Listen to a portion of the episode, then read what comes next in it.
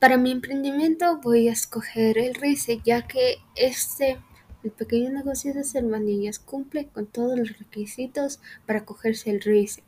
Por ejemplo, con mi negocio de hacer manillas va a generar menos de 60 mil dólares al año y no va a tener más de 10 trabajadores. Y el RICE es la opción más factible ya que solo tendré que pagar impuestos una vez al año o cada seis meses, dependiendo.